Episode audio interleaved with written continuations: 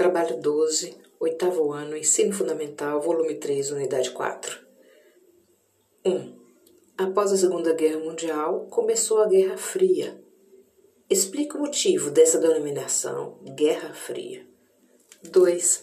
Cite as principais características dos processos de independência e os fatores que levaram à independência das ex-colônias, como a. A China, quais são os fatores e os motivos? B. A Índia, quais são os fatores e os motivos? Letra C. Vietnã, quais são os fatores e os motivos. 3. Qual o principal objetivo do Pacto de Varsóvia, criado em 1955 e extinto em 1991?